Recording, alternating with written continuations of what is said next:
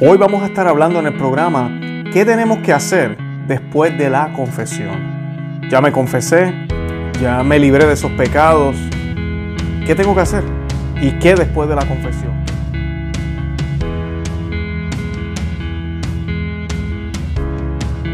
Bienvenidos a Conoce, Ama y Vive tu Fe. Este es el programa donde compartimos el Evangelio y profundizamos en las bellezas y riquezas de nuestra fe católica. Les habla su amigo y hermano Luis Román y quisiera recordarles que no podemos amar lo que no conocemos y que solo vivimos lo que amamos. Hoy vamos a estar hablando del sacramento de la confesión, uno de los sacramentos más importantes de la vida del cristiano católico. Y sabemos que cuando vamos ahí obtenemos el perdón de nuestros pecados completamente. Eh, hoy yo me voy a estar enfocando en qué tenemos que hacer después de la confesión. Ya hemos hecho varios programas sobre la confesión. Yo voy a colocar los enlaces en las notas del, video o del podcast para los que nos escuchan. Eh, de qué hay que hacer antes de confesarse, cuáles son los pasos para tener una buena confesión. También hicimos varios programas, algunos son solo en audio, otros son en video y audio, los cuales describimos de dónde viene el sacramento de la confesión, si realmente fue instituido por nuestro Señor Jesucristo, cuál es la importancia de él. Y además de eso discutimos el tópico más importante o uno de los más importantes que siempre eh, las personas nos preguntan es por qué tengo que confesarme con otro hombre, por qué tengo que confesarme con un hombre pecador. Así que si usted tiene todas esas dudas, lo invito a que escuche este video y este programa y luego cuando termine vaya y escuche esos. Si no se siente cómodo ahorita, vaya a las notas de este podcast ahorita, de este video también, y dele clic a uno de esos videos, de esos podcasts eh, oriéntese conmigo del sacramento y luego escucha este programa. ¿Está bien? Eh, nada, estamos en otro episodio más. Y para comenzar, ustedes saben que vamos al, sacramento de la confesión.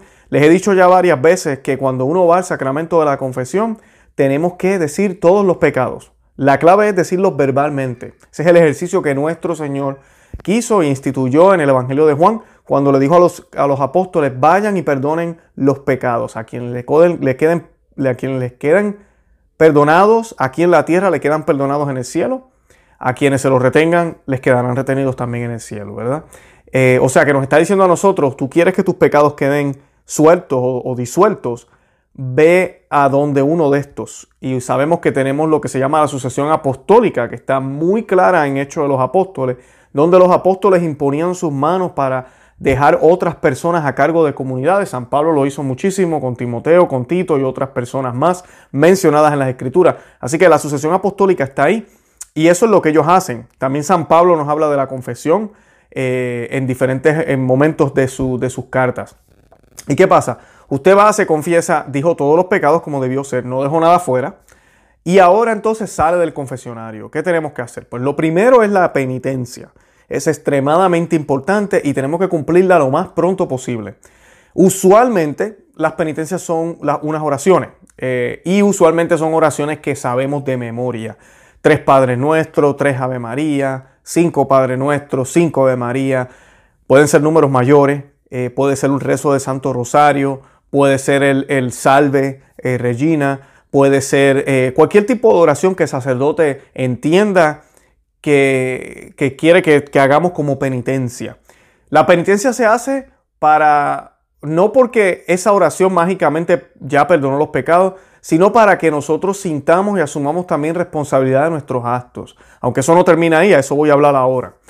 Pero hacemos la penitencia, hay que hacerla obligado. Si usted no la hace, sus pecados no quedan disueltos o asueltos, ¿ok? Por Dios. Así que eso es bien importante. Hacemos la penitencia. Si es posible, ahí mismo en la santa, en la, en la iglesia, en la parroquia, hacemos la, penitencia. En algunos casos, a veces, pues el sacerdote puede ser que le diga a usted que tiene que ah, leer un pasaje de la Biblia y no tiene una Biblia, una Biblia a mano, pues inmediatamente que tenga una, tiene que hacerlo el mismo día.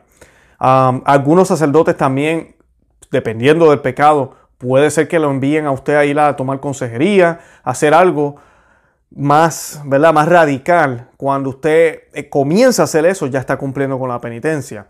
Así que todas esas cosas tenemos que hacerlas lo más pronto posible. Usualmente los sacerdotes como penitencia colocan algo que se pueda hacer en el mismo, en el mismo instante, porque ellos son conscientes de que no sabemos si en dos segundos después de salir del confesionario nos morimos. Así que eh, nos van a dar algo que podamos cumplir inmediatamente. Pero muchos sacerdotes también, dependiendo del caso, recomiendan alguna otra actividad adicional a las oraciones. Y eso debemos cumplirlo al pie de la letra. Por ejemplo, yo he conocido casos de personas que tienen problemas con sus esposas, con sus esposos, y el sacerdote entonces recomienda una consejería o ir a un retiro matrimonial. Todo eso hay que cumplirlo, como dije, al pie de la letra. También a veces, pues el sacerdote, dependiendo de si es una adicción, puede ser que recomiende algún tipo de ayuda, eh, algún tipo de acción. Por ejemplo, si es adicción a la pornografía, yo he sabido de sacerdotes que recomiendan no utilizar eh, teléfonos inteligentes o bloquearlo. Y usted, eso es entre usted y Dios. No es entre usted y sacerdote. O sea que si usted le dice al sacerdote, sí, yo voy a bloquear mi teléfono, o sí, le voy a decir a mi esposa que lo, que lo bloquee, y ella, solo ella va a saber el password o, o, la contraseña, mm, hágalo, porque esto es entre usted y Dios, y a Dios no lo podemos engañar. O sea que debemos cumplir todas estas cosas, cumplimos las penitencias. Y algo muy importante que a mí me gusta recordarle a todo el mundo sobre la confesión es que nuestro Señor Jesucristo se olvida de todos los pecados. Se olvida de ellos. Él los perdonó completamente. O sea que usted no tiene que tener el estrés o, la preocupación de que su pecado fue tan grave que el Señor no lo ha perdonado. Y esto lo vemos constantemente en la Biblia. Vemos cómo Él perdonó a, María Magdalena, vemos cómo Él perdonó a la prostituta, vemos cómo Él perdona a múltiples personas, a Mateo, cuando lo, logra eh, convertir en uno de sus discípulos también, eh, a Saqueo, a Nicodemo, a todos ellos. Eh, y a todos le dice lo mismo, tienes que, cambiar, tienes que ir y, no pecar más al paralítico. Hay múltiples ejemplos de cómo el Señor humanamente concede el perdón de los pecados. Y ese ministerio es el que Él pasa a los apóstoles, el ministerio que nunca había sucedido en el pasado. Ahí es donde está eh, lo, nuevo en términos de eso, ¿verdad? Y el, pero el Señor siempre pide que no pequemos más. O sea que tiene que haber una conversión y debemos ir y no pecar más. Pero vamos contentos y tranquilos porque sabemos que el Señor se ha olvidado de esos pecados. Ahora, es bien importante que sí, el Señor se lo olvidó, yo debo saber que se lo olvidó. Pero yo y San Ambrosio, citando aquí a San Ambrosio, y creo que algunos otros padres de la iglesia nos han dicho, no nos debemos olvidar, nosotros no nos debemos olvidar de los pecados. ¿Por qué? Porque usted no quiere volver a caer ahí. O puede ser que esa sea su cruz. Entonces usted no quiere olvidarse de eso para no volverlo a hacer, para poder luchar la batalla que nos toca luchar. Un ejemplo, usted va al confesionario, usted confiesa que usted es malhumorado, que usted se enoja con cualquier persona por nada, por algo sencillo, usted explota. Esa es su cruz posiblemente. Usted lo confesó, usted sabe que Dios se olvidó de esos pecados que usted hizo en el pasado. Pero usted sigue teniendo su mal enojo. O sea que, ¿qué usted va a hacer para mejorar ese enojo? es bueno entonces recordar lo que hicimos anteriormente. Y lo bueno de esto, de recordarnos, es que nos va a dar mucha vergüenza volverlo a hacer. Porque ¿qué va a pasar? Usted va a tener que ir de nuevo al confesionario a confesar el mismo pecado. Y lo ideal es que sea con el mismo sacerdote. O sea que esa, esa es la idea, esa es la mecánica. Con las adicciones, ¿ok? Eh, por ejemplo, con la pornografía, y perdonen que ponga tanto ejemplo la pornografía, pero los que nos escuchan, si usted no sabe, la pornografía está matando al mundo ahorita mismo. Está liquidando a los jóvenes, está liquidando adultos, está liquidando hombres y mujeres y está matando matrimonios. O sea que vamos al confesionario, confesamos la pornografía y usted sale de ahí y pasa el tiempo y vuelve y cae en la pornografía.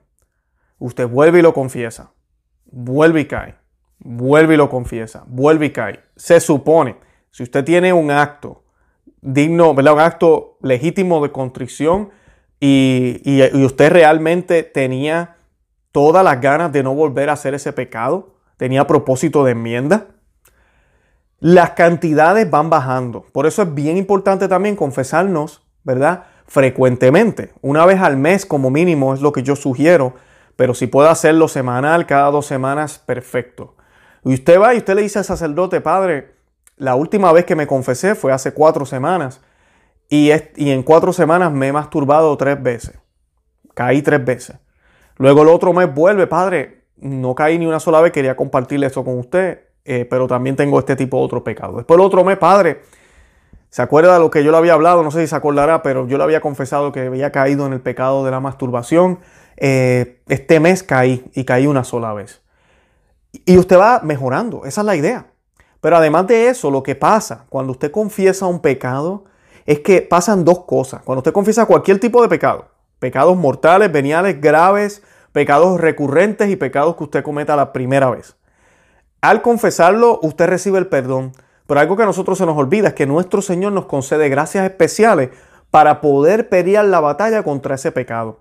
O sea que si usted no se atreve a confesar un pecado, a veces porque nos da vergüenza, en vez de pensar en lo malo que es el pecado, piense en las gracias que se está perdiendo. Porque el Señor va a tratar de conseguir, el Señor no va a tratar, el Señor le va a conceder, disculpen, gracias para poder caminar y poder luchar contra ese pecado. Y, y se los digo por experiencia. Yo he estado en el problema de la pornografía, yo he estado en el problema del enojo, yo he estado en el problema de ser un mal esposo, de los malos pensamientos, de ser soberbio. Y cuando uno va y confiesa esos pecados múltiples veces, además de que uno recibe el perdón y uno recibe un alivio, ¿verdad? Porque ya uno no carga con ese peso y uno se siente liberado, el Señor te concede unas gracias, empieza a darte unos regalos y una fuerza que tú no sabías que tenía antes. Y si caes en el pecado otra vez, déjame decirte algo que sucede. Y se lo digo por experiencia, no estoy hablando aquí de testimonios de otras personas, les estoy compartiendo, me estoy abriendo un poco aquí mi corazón. Tú lo haces de nuevo y se siente tan mal, se siente horrible. El Señor te da la gracia de sentirte horrible, de sentirte sucio, de sentir ese asco, porque caíste otra vez en algo que tú habías confesado y has confesado múltiples veces. Y cuando tú vas a ese confesionario y le tienes que decir al confesor, Padre, caí este mes una sola vez, pero tú, tú, tú dices, esa vez contó como por mil. Tú sabes la fuerza y gracia que tú vas a recibir y la fuerza que estás desarrollando. Así que se desarrollan las virtudes. Primero tienes que reconocer que tienes un problema. Segundo, tienes que lucharlo. Tercero, no te olvidas de él. Y cuarto, luchas. Y si caes, eres hombre o mujer suficiente como para admitirlo. Porque así fuiste hombre y mujer para hacerlo, para pecar. Y no hay cosas que los padres no hayan escuchado, así que no, no te, que no te dé vergüenza, no debemos dar detalles. Yo no voy a ponerme a decir, padre, eh, hice tal cosa y, o me acosté con tal persona que no es mi esposa, le fui infiel, hicimos tal posición, hicimos tal cosa, ella tiene este cuerpazo así, así. No, el padre es un hombre y no queremos que, él peque tampoco. Pero sí yo debo ser explícito en que una cosa es decir, tuve una aventura y otra cosa es decir, llevo una relación de tres años con esta mujer. Estuve un fin de semana con ella fueron múltiples veces. La pornografía, por ejemplo, lo que les hablaba ahorita, es importantísimo cuántas veces, porque así el confesor va a saber si usted tiene una adicción o fue un desliz. Y además de esto, a usted le va a ayudar, es una autoayuda. Psicológicamente, ¿verdad? Nuestro Dios es Dios, ¿verdad? Él nos conoce. Él, es el mejor que conoce nuestra, nuestra psicología, nuestra mente, nuestro intelecto. Y por eso instituyó este sacramento. Sacramento que tiene raíces en el Viejo Testamento, porque ya en el Viejo Testamento las personas confesaban los pecados. Pero no los confesaban a un sacerdote con la intención de que el sacerdote con la autoridad de Dios los perdonara, sino que los confesaban para ofrecer un sacrificio y el sacerdote lo ofrecía a ver si el Señor concedía el perdón. Así era que se hacía, era completamente diferente, pero el mismo sentido, yo tengo que admitir mis culpas delante de un hombre. Tengo que hacerlo, tengo que hacerlo. Y esto pues de esa manera nos vamos ayudando. Así que después de la confesión, no te olvides de lo que hiciste, no te olvides de tus pecados. Y eso me trae al, próximo tema, que es las consecuencias. El pecado tiene una consecuencia. Hay consecuencias. Ahorita está hablando de la pornografía. Eso crea unos hábitos en nuestro cuerpo. Nuestro cuerpo se empieza a habituar a tener eso, a hacer eso. Inclusive puede afectar nuestra vida sexual si somos casados. Entonces, eso no se va a ir de la noche a la mañana hay historias, hay testimonios que sí, que pasa, que de momento, pero esos son testimonios bien extraordinarios y son cosas raras. La verdad es que usted va y mira, el mismo día puede ser que usted sienta ganas de hacer algo. Eh, en eso es en el caso de la pornografía. En el caso del enojo, el mismo día sale de ahí y su esposa le dice algo justo al salir de la iglesia y usted ya está sintiendo el enojo. Así es. Pero esas consecuencias, eso va a seguir ahí. Yo tengo que empezar a manejarlo, ¿verdad? Porque mi cuerpo ya está adaptado actuar de esa forma. yo tengo, pero ahora yo estoy consciente del problema. Entonces yo puedo arreglar todo lo que está roto. Eso también aplica a cosas más físicas. Por ejemplo, si yo robé un bolígrafo, si yo le robé dinero a mi mamá o a mi papá o a quien fuera y yo lo confesé, pues ese dinero no va a aparecer en la cartera de mi mamá o en la cartera de mi papá mágicamente porque ahora yo fui al confesionario. Mira, yo debería devolver ese dinero. Si, si, lo, tengo para devolverlo, si es que lo gasté. Eh, si le pegué a mi esposa, ¿verdad? Le, le, di a golpes. Bueno, mi esposa todavía siente los golpes aunque yo haya ido al confesionario. Y va a tomar tiempo para ella darse cuenta que yo he cambiado. entonces ahora yo tengo que hacer cosas contrarias a eso. Por ejemplo, al que le robé, Déjame regalarle, no solo devolverle lo que le robé, sino devolverle más, como hizo saqueo.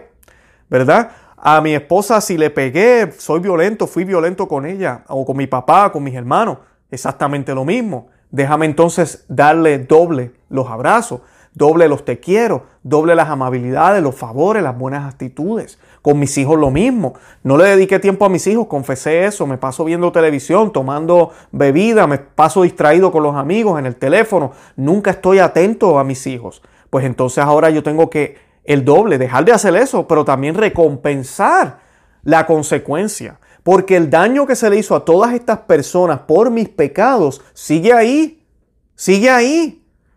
Por eso es que existe la teología, y eso es tema para otro día del purgatorio, porque también hay una consecuencia espiritual. Y hay unos daños que hemos hecho. Inclusive puede ser que hayan almas que se hayan perdido por nuestras actitudes. Y de alguna forma, espiritualmente también, hay que purgar eso. Por eso es bien importante que ofrezcamos misas, hagamos oración, hagamos penitencia, hagamos ayuno. Esa es la manera carnal que podemos impactar de cierta forma lo espiritual. Yendo a la Santa Misa, recibiendo la comunión, todo ese tipo de cosas. Pero en términos naturales, yo también tengo que hacer algo, porque así cualquiera, ¿verdad? Le robé a fulano y ahora fulano está pasando necesidades, pero como yo fui al confesionario, ahora yo me siento bien. No, yo tengo que, yo tengo que retribuirle lo que yo hice. Claro, hay excepciones. Eh, voy a irme a un ejemplo radical. Ahorita está hablando de la infidelidad. Puede ser que usted vaya al confesionario y ya usted no le es infiel a su esposa, usted dejó a su amante o a su esposo. Y usted va al confesionario porque usted quiere confesar eso. Y esto también es importante. Hay pecados de antaño que ya no hacemos, que tal vez ya usted se liberó pues, por cosas de la vida. Hay que confesarlos como quiera. Usted está admitiendo su culpa delante de Dios y Dios le va a conceder gracias. Para, primero para concederle el perdón de lo que ya pasó y para concederle gracias para que no vuelva a suceder. Ahora, si yo le fui infiel a mi esposa hace 10 años, 5 años, más, un mes, ella no lo sabe, ya yo no estoy con ella, todo está arreglado. No, no vaya y dígale a su esposa, eso no tiene sentido. No, pero sí yo puedo arreglar las consecuencias pasando más tiempo con ella. ¿Cuántas noches yo perdí por estar con la otra? ¿Cuánto tiempo yo perdí en el teléfono, en la computadora, por hacer cosas que yo quería hacer? Lo mismo con los vicios, las drogas, con todo eso. Hay que arreglar. Tenemos que hacer eso. Eso no es solo confesarnos y ya. Y tenemos que siempre recordar ese pecado para estar consciente de esa consecuencia de lo que sucedió. Y debemos hacer todo lo posible para arreglar esas cosas. Además de eso, cuando estamos caminando, luego que ya hemos confesado estos pecados, estoy hablando ya de los pecados confesados, puede ser que vengan pecados nuevos, van a pasar por el mismo tratamiento. No nos olvidemos, ¿verdad? Si nos caemos, nos levantamos. Pero Satanás, el demonio, Ave María Purísima, es puerco. Él es puerco. Y cuando usted está luchando con una adicción, con un vicio, hace poquito hicimos un programa de la castidad y usted está confesando esos pecados que no lo mantienen a usted casto, el demonio le va a dar tentaciones. Le va a dar tentaciones hasta en el sueño. Cuando usted duerma va a tener pensamientos impuros. Cuando usted se levante. Eh, si usted, por ejemplo, tiene problemas de ira, hasta la mínima cosa, el mínimo sonido le va a molestar. Y no estoy diciendo que el demonio controla la naturaleza, no. Pero él es puerco. Y acuérdense en que él fue un ángel. Él fue un ángel caído. Y él tiene un papel para la salvación y Dios le permite hacer ciertas cosas, pero no es como Dios. Nunca pensemos que el demonio tiene el mismo poder que Dios. Vemos en la Santa Biblia que cuando Satanás le arma la guerra a, Dios prácticamente, ¿quién es el que sale a pelear contra él? Dios no, no sale a pelear contra él, sale el arcángel Miguel y le dice, ¿quién como Dios? Nadie como Dios. Y va y pelea contra él. Porque él le dijo, yo no voy a servir, yo no voy a obedecer. No me interesa seguir a Dios, no me gusta el plan que Él tiene. Así que nosotros, a Él le pasa lo mismo. Él odia a los que siguen al Señor, Él odia a los que andan con la Santísima Virgen, Él odia a todo católico que ha ido a la confesión y está tratando de liberarse de esas cadenas, que ya se liberó, pero Él sabe que pueden caer porque seguimos teniendo la concupiscencia y tenemos también tendencia. Por eso es que los hábitos, ¿verdad? Tenemos que desarrollar hábitos. Esos hábitos buenos se convierten en virtudes, esa es la idea, algo repetitivo y dejar de hacer entonces los vicios, que es todo lo contrario, son malos hábitos que se repiten. Así que es una lucha y debemos estar atentos a eso. Pero el Señor también te va a dar gracias, gracias extremas, gracias sobrenaturales que te van a mantener fuerte. Y siempre trata de buscar y tener una estrategia. Tenemos que ser realistas, tenemos que tener una estrategia. Si usted tiene problemas de genio, usted tiene problemas de decir cosas que no debe decir, quédese callado, deje que los otros hablen, vaya afuera, diga permiso, tengo que ir al baño y mentira, lo que está loco por explotar, lo que sea, pero haga algo para contenerse. Si usted el problema de usted, por ejemplo, es el robar, Bueno, no vaya a lugares donde usted está solo, que sea bien fácil de poder robar. No se ponga en posición de eso. Si usted tiene amistades que lo hacen pecar, por ejemplo, usted tiene un problema de alcohol, de droga, maybe también de, de lujuria, y son los amigos quienes lo ayudan a eso, aléjese de esas amistades. El amar no es amar a todo el mundo así a lo loco. El amar es realmente amar al Señor a través de mis obras. Y el amar es el dar el todo por los demás, siempre y cuando no me hagan daño, porque yo también tengo que amarme a mí mismo. Es el primer mandamiento. Si ellos me están haciendo a mí daño, entonces yo, yo no merezco o yo no debo. Tengo la obligación de no estar al lado de ellos. Todo ese tipo de cosas tenemos que hacerla. No es solo confesar y confesar y confesar. Porque confesar, confesar los pecados no puede ser un juego en el cual yo repito y repito los mismos pecados una y otra vez. Entonces estamos mal. ¿Ok? Debemos mantenernos firmes y fuertes. Bueno, y para terminar, quisiera compartirles esta oración que me gustaría que la, pues, la hicieran cuando vayan al confesionario para agradecerle al Señor. Pero me gustaría comenzar primero con un Ave María. Lo vamos a hacer en latín porque el demonio detesta el latín. ¿Está bien? Así que vamos en el nombre del Padre, del Hijo y del Espíritu Santo. Amén. Ave María, gracia plena, Dominus tecum, benedicta tu in mulieribus et benedictus frutus ventris tui, Jesús. Santa María, Mate Dei, ora pro nobis peccatoribus, nunca et hora mortis nostre. Amén. Gracias, oh Padre Celestial, gracias infinitas os doy por el inmenso beneficio que acabáis de concederme. Habéis purificado mi pobre alma con la sangre preciosísima de vuestro divino Hijo, mi buen Salvador. Os ofrezco esta mi confesión y mi penitencia en unión con todos los actos de penitencia que hicieron todos los santos y en especial la de nuestro Señor Jesucristo, tu Santísima Madre y San José, pidiendo a vuestra bondad paternal que os dignéis aceptaros y hacerlos y haceros meritorios para mi eterna salvación. Lo que haya podido faltar a la sinceridad de mi preparación, mi constricción y a la acusación de mis pecados, lo pongo todo en el corazón adorable de mi buen Jesús. Tesoro infinito de todo bien, y de todas las gracias. Os ofrezco, oh Padre eterno, el corazón de vuestro divino Hijo, con todo su infinito amor, todos sus sufrimientos y todos sus méritos, para digna satisfacción de mis pecados. Madre dulcísima de Jesús, María, acordaos que sois también mi madre. Mi pobre alma os fue encomendada por Jesús mismo.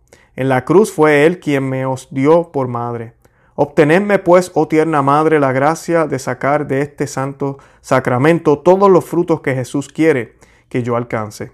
Alcanzadme, oh amabilísima Madre, por los dolores que sufristeis al ser separado de Jesús, vuestro divino Hijo, un amor ardiente y fiel a Jesús. Muestra que eres mi Madre. Ángel de mi guarda, mi dulce compañía, mis santos patronos y todos los ángeles y santos de Dios, interceded por mí y alcanzarme la gracia de cumplir fielmente con mis propósitos. Amén.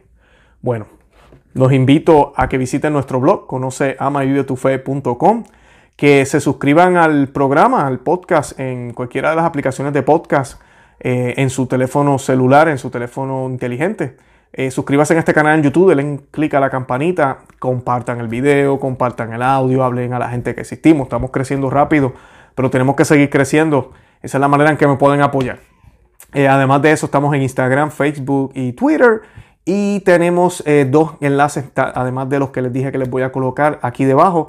El de WhatsApp. A algunas personas les gusta estar en WhatsApp, les encanta recibir todo por ahí. Si usted es una de esas personas, si le gusta recibir todo el contenido de esa manera, yo se los puedo enviar. Los videos, los audios, los artículos, simplemente tiene que ir al enlace y hacerse parte del grupo. Además de eso, también tenemos el libro de Maná de Aliento para el Cristiano eh, que algunas de las cosas que yo hablé hoy son del libro también, es, una guía para matar el desánimo.